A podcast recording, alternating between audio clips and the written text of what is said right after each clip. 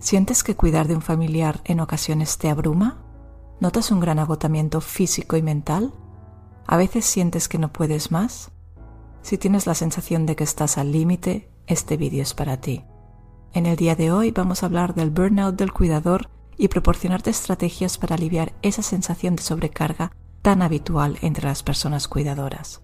Comenzamos.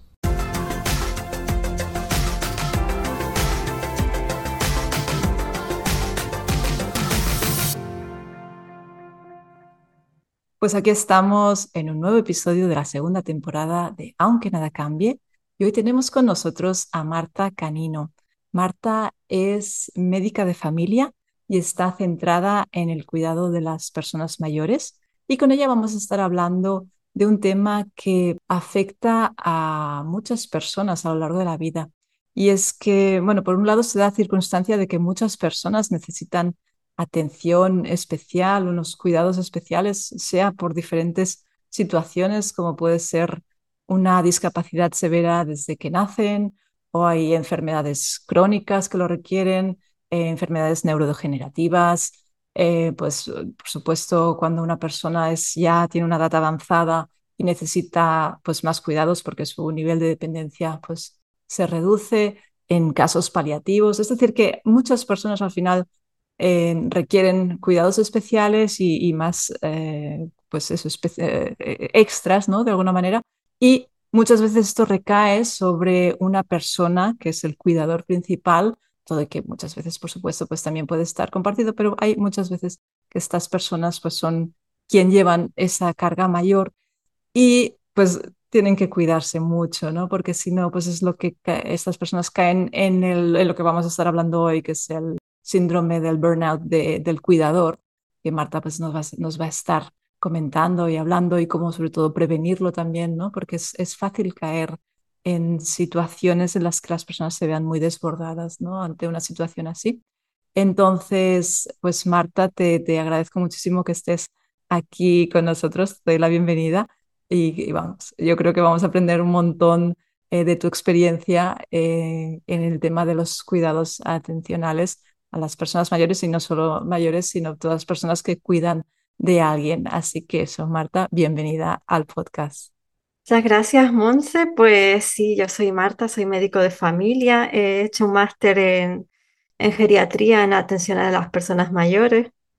Y en mi consulta, pues bueno, veo pacientes de muchos tipos, pero los que más vienen por sus patologías, por las enfermedades que tienen, son las, tanto las personas mayores como sus cuidadores porque el burnout que comentaba Monse es súper frecuente y de hecho en un 60% de los casos, eh, al cabo de un año más o menos, muchos de ellos acaban enfermando psíquicamente, ¿no?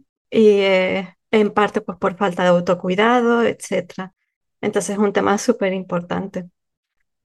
Eh, para no dar nada, por supuesto, ¿no? porque a lo mejor, pues claro, tú por supuesto que estás familiarizada con el tema, pero em, ¿podrías explicarnos un poco eh, qué significa este burnout del cuidador?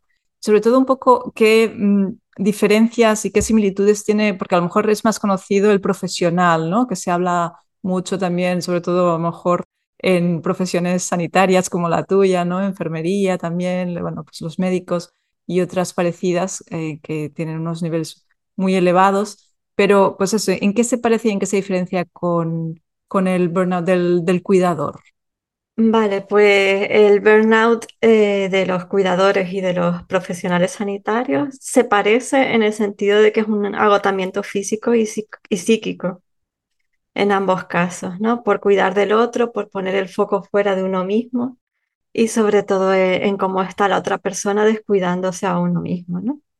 En el caso de los cuidadores informales, de la familia, eh, la gran diferencia es que ellos no tienen formación sanitaria.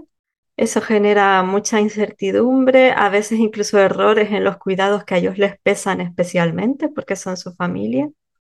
Y también el hecho de que es más difícil desconectar de los cuidados porque los tienen en casa y que el grado de empatía hacia la persona que cuidan es mucho mayor porque es de su familia y aunque eso inicialmente pues puede hacer que el cuidado sea de más calidad, también les predispone a quemarse más fácilmente. Y Marta, ¿qué señales? Porque muchas veces las personas cuando están involucradas en el cuidado de alguien no son conscientes del todo porque ponen todas sus energías en el cuidado precisamente y en, y en pues, sobrellevar como pueden el resto de su vida, ¿no? ¿Qué señales tempranas em, podríamos decirles para que puedan aprender a detectar? Al menos si ellos no lo son, son conscientes, pero a lo mejor personas de su alrededor, ¿no? O sea, un poco esos indicadores un poco red flags que, que, puedan indicar que una persona puede estar empezando a sufrir burnout? Pues en cuanto a los indicadores, sobre todo es la irritabilidad de la persona que cuida, cambios en su conducta, que esté más irascible. El insomnio es una señal temprana súper típica también. El hecho de que toda su vida poco a poco empiece a girar en torno a los cuidados descuidando las otras esferas, el trabajo, el resto de la familia, el ocio. Y, yo diría eso, pues sobre todo las red flags serían el insomnio y la irritabilidad y, y el malestar emocional. Y entonces entiendo que esto muchas veces las personas lo acumulan, bueno, por supuesto dependerá de las circunstancias, ¿no? Pero a veces lo acumulan durante años y años. Eh, ¿Cómo puede llegar a agravarse esta sintomatología si no se detecta y si no se cuida a tiempo?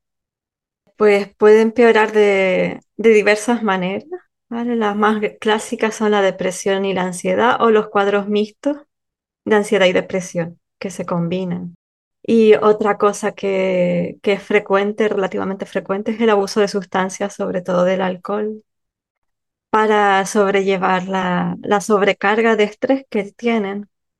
Y, y, eso, y también lo que dices es súper importante destacar que el burnout no se produce en una semana ni en un mes, sino que es un estrés crónico sostenido en el tiempo, a veces durante años, y al final pues la persona acaba pues manifestando ansiedad o depresión o también puede tener, suelen tener somatizaciones ¿vale? A nivel físico, pues migraña, dolores de cabeza, malestar digestivo, etc. Muy importante este matiz, ¿no? Que hay que entender que las personas estamos adaptadas a, a, vivir un estrés puntual, estamos súper preparados para ello, o sea, no hay ningún problema, pero eh, lo que deteriora la calidad de nuestras vidas es el estrés crónico, al final, que estas personas pues es lo que están viviendo, ¿no? entonces, pues eso hace que la calidad de vida pues disminuya muchísimo y como dice Marta, pues afecte tanto a nivel psicológico como a nivel físico, porque al final esto no va una cosa y la otra por separado, sino que somos un conjunto y esto pues afecta al, al, deterioro al final de la calidad de vida de la persona, por supuesto, ¿no? Y Marta, mmm, entiendo que esto también puede afectar un poco a la relación de la persona cuidadora con la persona cuidada. ¿no? Y que pueden haber como muchas emociones contradictorias incluso, ¿sabes? O sea, que haya como... Eh, pues las emociones al estar así que seguramente es mucho más difícil gestionarlas, ¿no? Cuando uno no está bien, cuesta mucho más eh, gestionar una emoción incómoda. Eh, desde tu experiencia, ¿cómo, ves que cómo afecta esa, esa calidad de, eh, de relación entre cuidador y persona cuidada? Vale, eh, la relación entre ambos cuando la persona que cuida se empieza a quemar o ya está quemada, se suele resentir, porque la persona que cuida en el fondo va acumulando cierta ira, cierto resentimiento, porque está abandonando su propio proyecto vital por cuidar a otra persona, aunque lo haya hecho de su propia voluntad desde un inicio. Y y eso hace que el cuidado pues sea peor o que surjan conflictos entre ambos. Pero claro, esa persona que cuida en el fondo quiere a la otra persona, entonces eso también le genera culpa y, y sensación de frustración y de no estar haciendo las cosas bien y es un círculo vicioso. Y en cuanto a la persona cuidada, depende, ¿no? Claro, si es una demencia avanzada, pues no, no es lo mismo que una persona que percibe lo que está ocurriendo y, por ejemplo, una persona mayor que es cuidada y dependiente, eh, se puede sentir como una carga e incluso generar cuadros depresivos en la persona que recibe los cuidados y sentirse mal porque está haciendo daño, entre comillas, a la otra persona, aunque no sea lo que ella desea. Y de hecho hay personas mayores que mm, por este mismo motivo prefieren o acaban decidiendo irse a una residencia de mayores. Una situación como muy compleja realmente, ¿no? En las que se dan pues eso, emociones muy incómodas, muy difíciles de gestionar. Eh, encima se alargan muchas veces mucho tiempo, eh, durante años muchas veces, ¿no? Y eso pues hace que, que el desgaste sea todavía mayor. Y entiendo que a lo mejor en, en algunos casos, eh, lo que decías un poco tú, ¿no? Que pueda re- resentirse incluso los cuidados, o sea, la calidad de los cuidados que la persona ofrece, porque cuando uno ya no está bien, es muy difícil que cuide bien del otro, ¿no? Eso es totalmente cierto. O sea, hay una máxima que yo creo que aplica tanto a los profesionales sanitarios como a los cuidadores, y es que hay que cuidarse para poder cuidar. Sea, si tú no tienes ya ni la energía física ni psíquica para ofrecer cuidados de calidad, es que, es que no llegas. Al final no llegas a todo. Y, y que una sola persona sea la encargada en el largo plazo del cuidado de otra persona es una sobrecarga y es muy difícil de sobrellevar. Eh, eh, es normal que se estresen y que es un estrés crónico. Totalmente. Y Marta, ¿se conocen los factores que aumenten el riesgo de, burnout, así a nivel genérico, eh, más o menos que se haya estudiado y que se vea, pues esto eh, puede hacer que, eh, no sé, sea tipo por el género, por la edad, por lo que sea, por las circunstancias personales, por supuesto, ¿no? Pero así que se, se vean los estudios qué es lo que predispone más a que una persona pueda sufrir burnout. Una de las cosas más demostradas en este sentido de epidemiológico, ¿no? de, del burnout es el sexo femenino. Por lo visto, pues eso, estadísticamente las mujeres se suelen hacer cargo de los cuidados en la familia, ya sea de los hijos, del esposo o de las personas mayores. Entonces son más propensas al burnout por eso también, ¿no? Y muchas veces eso, pues la mayoría de los casos son mujeres eh, que cuidan o bien de la persona dependiente y de sus hijos, o ya directamente son personas mayores que tienen mejor salud que su esposo y le proporcionan cuidados a él, pero también tienen que cuidar de sí mismas porque también son personas frágiles. Entonces yo diría, pues el sexo femenino por un lado y por la situación actual y también el tiempo dedicado a los cuidados. Eh, a mayor cantidad de tiempo dedicada a los cuidados al día a día, mayor cantidad de burnout. Claro, tiene todo el sentido, ¿no? No es lo mismo estar una hora al día que diez horas al día, por supuesto. Y Marta, eh, el, el papel vuestro, ¿no? El de los profesionales de la salud. Em, ¿existen programas eh, que ayuden a cuando vosotros, sobre todo, cómo lo identificáis, ¿no? Y, qué pasa después? O sea, ¿hay programas de ayuda a estas personas? Eh, ¿cómo se aborda desde, desde vuestra posición?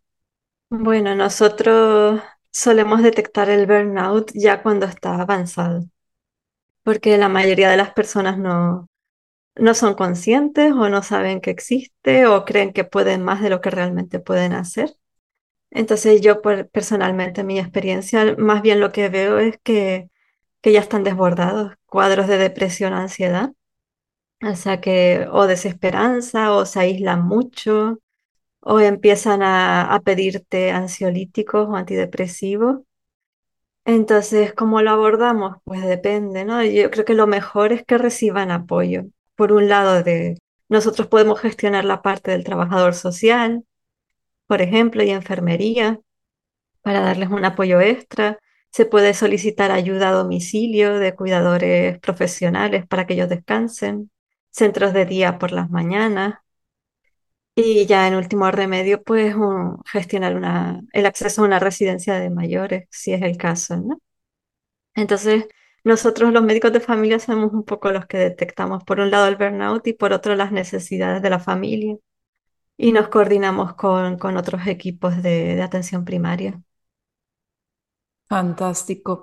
¿Y qué otras estrategias, em, desde tu punto de vista y desde tu experiencia, crees que pueden venir bien? Porque, pues, por supuesto, ¿no? si ahora una persona nos está viendo, decir, vale, pues quizá lo principal es ir al médico de cabecera, que me detecte realmente, bueno, que me pueda diagnosticar si hay este burnout o lo que sea, ¿no? Otras patologías asociadas, lo que sea. Pero bueno, aparte de esto, ¿no? Y que pueda haber también una coordinación con servicios sociales o lo que sea, eh, ¿qué estrategias concretas desde tu experiencia ves que pueden funcionar para que una persona pues pueda reducir al menos esa sintomatología? Pues para empezar, ser consciente de la importancia de su autocuidado, eh, hacer, bueno, psicoterapia puede estar bastante bien indicado en este caso, ¿vale? Porque suelen ser personas muy fuertes psicológicamente, pero que necesitan ese apoyo en ese momento para salir del bucle y darse cuenta de lo que está ocurriendo. Entonces podemos recurrir a psicología con apoyo si hace falta farmacológico de antidepresivos o ansiolíticos, pero no hace falta por sistema tampoco, ¿vale? Y, y, nada, pues coordinarnos también con salud mental también, por supuesto. Y otra cosa que hacen algunos centros de salud son talleres de cuidadoras que han demostrado ser bastante útiles. Talleres no tanto de formación, sino como de expresión de emociones y gestión emocional de las cuidadoras en grupo. No se hace en todos los centros de salud, pero me parece que es una iniciativa comunitaria que es muy potente y que se le puede sacar mucho partido. Claro que sí, todo lo que sea apoyar a la persona, ¿no? Pues eh, le va a dar, por supuesto, eh, que tenga más recursos. Y por otra parte, mm, también, o sea, no es solo que, que desde la parte comunitaria se le pueda ayudar, sino también un poco la familia y las personas más allegadas, ¿no? ¿Cómo crees tú que pueden ellos apoyar a la persona que sea pues esta cuidadora principal? Pues la familia juega un papel fundamental, yo diría incluso mayor que el de los talleres, más que nada porque pueden reunirse y crear un calendario de cuidados o unos horarios o lo que más se adapte a la situación de esa persona, porque aunque es frecuente que los cuidados recaigan en una sola persona, no debería ser la norma, porque no es sostenible. Entonces, lo ideal, pues que si son dos hijos, por ejemplo, pues que se repartan los cuidados entre ambos, o que si uno está sobrecargado avise al otro y le permita descansar X días y esa persona se hace cargo, repartirse los cuidados. Y yo creo que también aquí entra en juego el ocio, ¿vale? Los amigos, los apoyos externos, gente con la que pueda el cuidador pueda salir del círculo y tener su propio círculo de, de, amistades, salir, desconectar de los cuidados de forma intermitente es importante también. Me parece que has dado con la palabra clave y es que es que no es sostenible, no es sostenible en el tiempo. Sea, casi, bueno, pues la mayoría de personas podemos cuidar a alguien en un periodo determinado, ¿no? Porque va a ser duro, pero pues claro, pues eso, podemos eh, sobrellevar bien un estrés puntual, agudo, ¿no? De alguna manera. Pero eh, esa carga que, y, que, y que, sobre todo, si una persona nos está viendo eh, y es la persona que está mal, no se sienta como una carga, pero hay, hay un, es una carga extra, no que la persona lo sea, sino que los cuidados es una carga extra, ¿no? Para otra persona. Entonces eso tendría que estar como mucho más repartido porque si no, es lo que dices tú, la persona que está enferma o que necesita cuidados se siente mal eh, porque ve que su persona cuidadora pues también lo está pasando mal. Entonces, todo lo que, pues, lo que sea facilitar que las personas que están enfermas o que necesitan cuidados estén lo mejor posible y que no recaiga en una sola persona, pues siempre va a ayudar a que la situación dentro de la dificultad, porque por supuesto no podemos banalizarlo, suelen ser situaciones muy difíciles y muy complicadas de llevar para todos, pues que sea algo más sobrellevable, ¿no? Marta, ¿podrías recomendarnos algún recurso tipo película o tipo libro, así que, que a ti te guste recomendar a, para las personas que se, pues ahora nos estén viendo y pues sean, tengan ese, ese rol de cuidador o sean, aunque sea pues un cuidador secundario, pero que, les pueda venir bien. ¿Podrías decirnos alguna idea? Pues sí, en cuanto a películas, por ejemplo, estaría La teoría del todo, que es como la biografía de Stephen Hawking, que en el fondo el protagonista no es solo él, sino su cuidadora principal, que es la esposa. la mujer. Y en cuanto a libros, bueno, uno de mis favoritos en general es La Rueda de la Vida de Elizabeth Kubler-Ross, una psiquiatra suiza especializada en duelo que ya falleció, ¿no? Y que habla de, bueno, ahí habla de su biografía, pero tiene muchos más libros sobre el duelo y sobre los cuidados al final de la vida. Y sobre todo a nivel emocional, eh, creo que es bastante reconfortante y, y útil también. Pues los dejaremos eh, enlazados. Y Marta, para ir acabando, ¿podrías explicarnos eh, dónde te pueden encontrar las personas pues, que quieran contactar contigo, eh, sea seguirte a nivel de redes sociales o para bueno, pues, trabajar contigo por el tema de, de estos cuidados? ¿Dónde pueden encontrarte? Vale, pues en internet es fácil, o sea, mi página web es martacanino.com y después soy activa también en Instagram como arroba marta barra baja canino. Y, y bueno, a través de mi web pueden contactar conmigo si quieren una consulta online, que también les puedo ayudar en ese sentido. Y aparte de eso, tengo un taller de urgencias en las personas mayores, que es gratis y que, bueno, que por lo menos elimina parte de la incertidumbre, ¿no? asociada a los cuidados. Fantástico, pues dejaremos los enlaces. Marta, que no se me olvide comentar que Marta, o sea, os lo comento a vosotros, eh, no solo es médica de familia, sino que también es escritora. Eh, así para cerrar la, entrevista, eh, ¿podrías decirnos qué has escrito y también pues dónde lo pueden encontrar? Porque yo creo que las personas que conecten contigo es posible que puedan conectar también con la forma que tienes de escribir. Pues de momento he escrito, bueno, he escrito tres libros, he publicado uno, ¿vale? Eh, el libro que he publicado se llama Mil tonos de azul. Se puede encontrar fácilmente en Amazon y está tanto en versión para Kindle como en papel. Y aparte de eso, en marzo saco un libro de no ficción que es sobre los cuidados al final de la vida y el duelo. El, el 1 de marzo previsiblemente, sino un poquito después.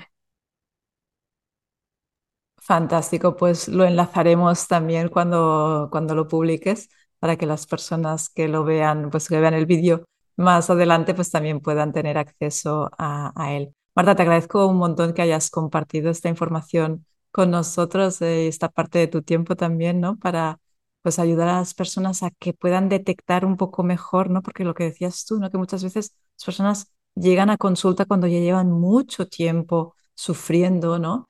Y es caer muy en el tópico, ¿no? De que esto de que el dolor es inevitable y el sufrimiento es opcional. Eh, No es bien bien así, ¿no? Porque hay situaciones en la vida que generan mucho sufrimiento por muy bien que uno lo lleve, pero sí que podemos reducir el nivel de ese sufrimiento, ¿vale? O sea, no vamos a caer en utopías, a veces la vida es complicadísima, durísima, cruel, difícil, ¿vale? Es una parte de la vida, pero pues si podemos llevarla mejor ¿no? Y podemos contar con los recursos adecuados, eh, pues vamos a hacer que todos acabemos ganando, ¿no? Eh, en calidad de vida, que al final, pues es lo importante, ¿no? Entonces, sobre todo esas personas que puedan estar viéndonos, que estén viviendo una situación así, que no caigan en esa sensación de indefensión aprendida al final que no pueden hacer nada más, ¿no? Que, que es como que tiran la toalla muchas veces porque no hay nada que hacer. Sí, hay, hay muchas cosas que hacer. Como ha dicho Marta, eh, ir a terapia puede ayudar muchísimo, ir a talleres que, que nos ayuden a descargar esas emociones que no tenemos que llevarlo solo dentro, ¿no? O sea, ya bastante difícil esta situación. Y por supuesto, pues aprender a, gestionar mejor esas emociones que es que no sabemos cómo hacerlo si no aprendemos a ello, ¿no? Y, y nunca es tarde para aprender. Eso eh, es algo que, que podemos aprenderlo siempre y que, por supuesto, tanto Marta como yo, como cualquier profesional sanitario, pues os va a animar siempre a, a que podáis eh, aprender a, a gestionar mejor esas emociones porque siempre va a ayudar y a reducir sobre todo ese, ese sufrimiento cuando estamos viviendo una situación difícil. Así que Marta, pues eso, te agradezco un montón que hayas estado compartiendo tus conocimientos con nosotros y te envío un súper abrazo. Muchas gracias, Monse, y otro abrazo enorme para ti. Y a ti que nos estás viendo, pues también agradecerte que hayas pasado este tiempo con nosotras. Recordarte que si no estás suscrito al canal de YouTube, puedes hacerlo, que un, pues una suscripción y un like se agradece muchísimo. También puedes activar la campanita de notificaciones para recibir futuros vídeos que te avise, ¿no? cuando los colgamos. Y por supuesto, pues también si prefieres en formato audio, puedes escucharnos a través de las principales plataformas de podcast. Te agradezco, como digo, muchísimo que hayas estado aquí. Te envío un abrazo y nos vemos en el próximo episodio de Aunque nada cambie.